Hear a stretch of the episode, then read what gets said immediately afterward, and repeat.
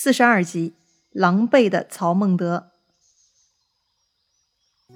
上一回咱们说到，这曹操听说吕布占领了自己的大本营兖州，他只能匆忙从徐州撤退来打吕布。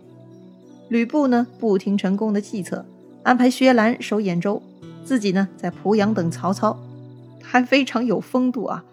等曹操安营扎寨全部搞定以后，才出战。当时的吕布呢，他早就忘记了自己曾经仓皇从长安出逃的景象了，他又觉得自己啊是天下第一了，是非常骄傲自大。那这天呢，两军相接了，吕布带领五万兵士，他自己是一马当先，旁边呢排开八员健将，这八个人呢分成两个小队，各有一个小队长啊，一个小队长呢是雁门马邑人。这雁门马邑啊，也就是今天的山西朔州了。这个人姓张，名辽，辽宁的辽，字文远。那另一个小队长呢，是泰山华阴人，姓臧，啊，这个就是宝藏的藏，去掉草字头啊，名霸，霸道的霸，字宣高。那这两个小队长呢，他们各自带领三个队员。曹操看到吕布这神气活现的样子，是非常不爽，他指着吕布就质问他。我跟你无冤无仇，为什么来抢我的地盘？吕布也很会狡辩，汉家城池，人人有份，凭什么算是你的地盘？说完，这吕布啊就派臧霸出马挑战。曹操这边呢就派出乐进，结果这臧霸和乐进武艺是不相上下，打了三十多个回合也没有分出胜负。夏侯惇就看不下去了，他就拍马准备上去助战。那吕布手下的张辽也不同意呀，他就去截住夏侯惇厮杀。吕布一看自己的两个小队长都在打，也没有打败对方，他就不爽了啊，他就自己冲出来了。这吕布跟他们几个毕竟不是一个重量级的，他可是一个人能抵挡刘关张三员猛将的人呐，所以夏侯惇、乐进根本就不是吕布的对手，就开始往回逃了。于是吕布就率军掩杀，曹军大败，直退了三四十里。吕布看到曹操跑得快，他也懒得追了，就收兵了。曹操呢是输了第一仗，他回寨以后啊，就跟手下人商议对策。于禁提议呢，晚上偷袭吕布在濮阳西面的一个营寨，如果能得手呢，估计吕布手下会害怕的。曹操觉得这个主意不错，他当晚呢就带着曹洪、李典、毛玠、吕虔、于禁、典韦六个人啊，以及马步军两万人，连夜呢从小路进发去偷袭吕布的西寨了。话说吕布第一仗是大胜而归，他非常得意，就在寨中啊犒劳军士，大家呢吃吃喝喝，非常高兴。此时陈宫又出来提醒了：西寨是个要紧去处，万一曹操袭击西寨该怎么办呢？吕布是很嘚瑟，他说：“曹操今天已经输了一阵，怎么敢来呀？”陈宫说：“曹操是个很能用兵的人，需要提防他。”攻我不备呀！吕布看陈宫如此坚持啊，那就派手下的高顺和魏续、侯成他们带兵去守西寨了。要说这陈宫真的是曹操的死对头啊，怎么老是跟曹操想到一块儿去呢？话说曹操他是黄昏时分呐，就到了吕布的西寨。这西寨里头的兵呢都很弱，根本不是对手，所以呢，曹操很快就夺下了西寨。但万万没想到。这胜利的果实啊，还没能保持太久，才过了几个时辰啊，不到四更，也就是下半夜喽。突然，这吕布新派的高顺他们呢，已经带兵到了。于是曹操就跟高顺他们对打了，一直从四更打到天亮，大概也得有两三个小时吧。就听到西面鼓声大震，曹操手下就来报告了，说吕布亲自带救兵来了。曹操一听吕布来了，哎呦喂，得了，这破寨子也不要了。赶紧逃吧！结果呢，曹操逃出去就迎头碰上了吕布，后面的高顺、魏续、侯成呢也追了上来，搞得曹操被两面夹攻，十分狼狈。他是不能前进，也不能后退。哎，那就找个空当吧。当时北边是空当，于是曹操就往北边跑。结果北边山后啊，又跳出一彪人马，是张辽和臧霸。曹操呢，就让吕虔、曹洪跟他们对抗，他自己转头往西逃。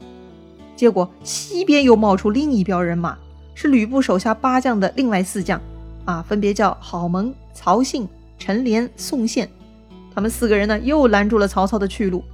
他们带着骑兵是嗖嗖放箭，把曹操射的是不敢前进半步。但眼下这已经是唯一的生路了，曹操是必须冲破这四将的防线才能逃脱呀。但这四人是带兵乱放箭，可愁坏了曹操。于是曹操忍不住喊救命了。曹操大喊：“谁人救我？”这个时候，典韦就应声而出，他大喊一声：“主公勿扰！”那典韦有啥好办法呢？这典韦啊，把自己八十斤的短铁戟就插在身上，另外呢，又拿了十几根短戟抓在手里。他单人冒着箭雨往前冲。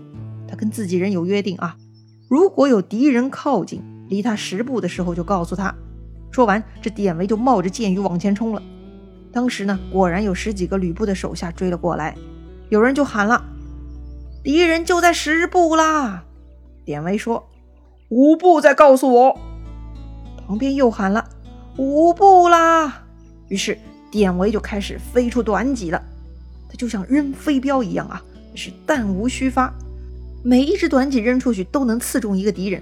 他十几只短戟全部丢出去，正好把追过来的十几个人都给刺死了，太厉害了。其他吕布的手下啊，看到同伴居然被人扔大型飞镖而死，哦，都害怕了，都赶紧逃了。于是呢，这典韦啊，再一次翻身上马，拿出自己的兵器，他那个八十斤的大铁戟啊，就向吕布的四将冲过去了。那四将啊，完全就不是典韦的对手，被杀得四散逃窜。总算呢，这典韦杀出了一条血路了。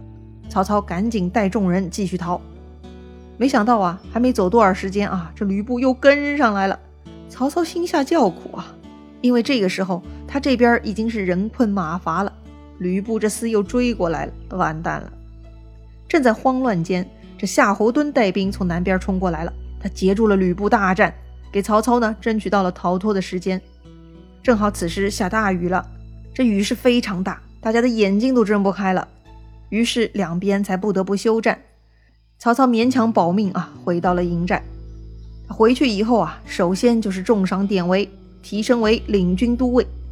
确实，这典韦忠心可见，而且武艺高强，值得嘉奖啊。说回吕布回营之后，他见到陈宫啊，当下态度就有所改变了。是啊，陈宫神机妙算嘛，果然曹操夺了西寨，幸亏成功提醒，吕布又给夺回来了，而且还大大挫败了曹军。此时陈宫又有了新的主意，他说：“这濮阳城啊，有一家姓田的财主。”让吕布啊派人去找这个田财主帮忙，帮什么忙呢？就是以田财主的名义去给曹操通风报信，就说吕布残暴不仁，濮阳城百姓都恨他，所以呢，田财主想帮助曹操灭掉吕布。现在机会到了，听说吕布移兵去了黎阳，眼下城内只有高顺，所以曹操可以连夜进兵，田财主呢就在城里头接应。只要这田财主把曹操给骗过来，那吕布就可以把他捏死啦。要说陈宫还真是毒啊，他也就是跟曹操见解不合，他就自尊心受损，对曹操下手是又狠又重啊。话说吕布呢，他按照了陈宫的计策去安排田财主了。这田财主呢也不敢不听话，他只能写信诓骗曹操进城，还特地说明啊，他会在城上插一面白色旗帜。旗帜上写一个义气的义字，啊，那就是作为他内应的标志了。曹操呢，在营中啊，收到了田财主的密信，他是非常高兴，还说：“天意啊，老天要让我得到濮阳啊！”他还重赏了送信的人，就收拾军队，准备去偷袭濮阳城了。这个时候呢，刘烨就站出来说话了，他的意思是呢，吕布是个草包，但成功计谋多。搞不好这件事情有诈，不得不防啊！如果明公一定要去，那就分成三队，一队进城，另外两队埋伏城外接应。要说成大事的人呢，都是有些冒险精神的。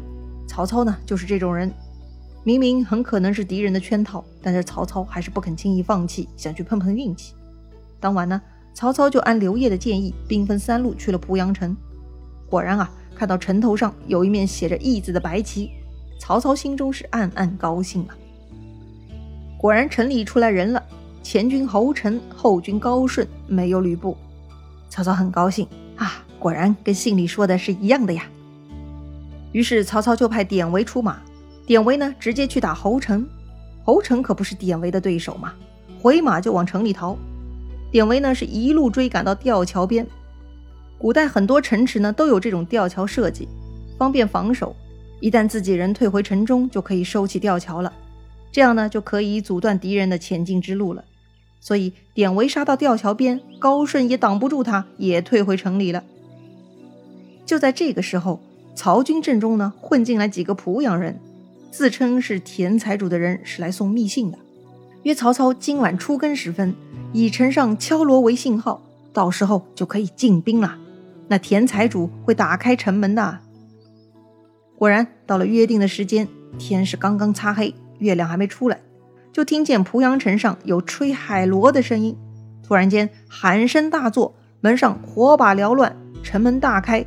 吊桥也放下来了，曹操呢是拍马抢先进了城，但是进了城以后啊，他在路上是见不到一个人。曹操恍然大悟，果然中计了，慌忙回马是大喊退兵。但这个时候，只听到一声炮响，四个城门都燃起了烈火，金鼓齐鸣，喊声那是排山倒海。这个时候，东向内转出了张辽，西向内转出了臧霸。两面夹攻曹操，曹操赶紧往北门逃跑，却在路上啊又遇到了吕布手下那个好盟曹信，又杀了一阵。曹操搞不定啊，又想从南门逃，结果高顺、侯成拦在了南门。典韦呢是一直在曹操身边的，此时看到高顺、侯成，这典韦啊就冲上去砍杀。高顺、侯成看到典韦也是怕的，就逃出了南门。典韦是一路追杀到吊桥。他一回头又没看到曹操，他又只能回来找曹操，结果呢也没找着，遇到了自己人李典，没想到那个李典也在找曹操呢，典韦就让李典出城去找救兵，自己呢继续找曹操，可是却怎么也找不着，这典韦啊是急得像热锅上的蚂蚁，找了一阵子没人，他又杀出了城，这回呢他又遇到了自己人乐进。这乐进一看到典韦啊，就问他是否知道主公下落。典韦急了，他都往返两次了，根本就没有找到曹操啊，那可如何是好啊？乐进提议啊，还是一起入城再去找曹操吧。结果这城上啊，火炮滚下，这个乐进骑马是进不去了。但典韦是很坚持啊，他又冒烟突火，第三次进城去找曹操了。那曹操到底是死是活呢？他在哪儿呢？典韦这回能找到曹操吗？咱们下回再聊。如果你喜欢这个节目，请点击节目右上角分享给你的朋友哦。咱们明天再见啦！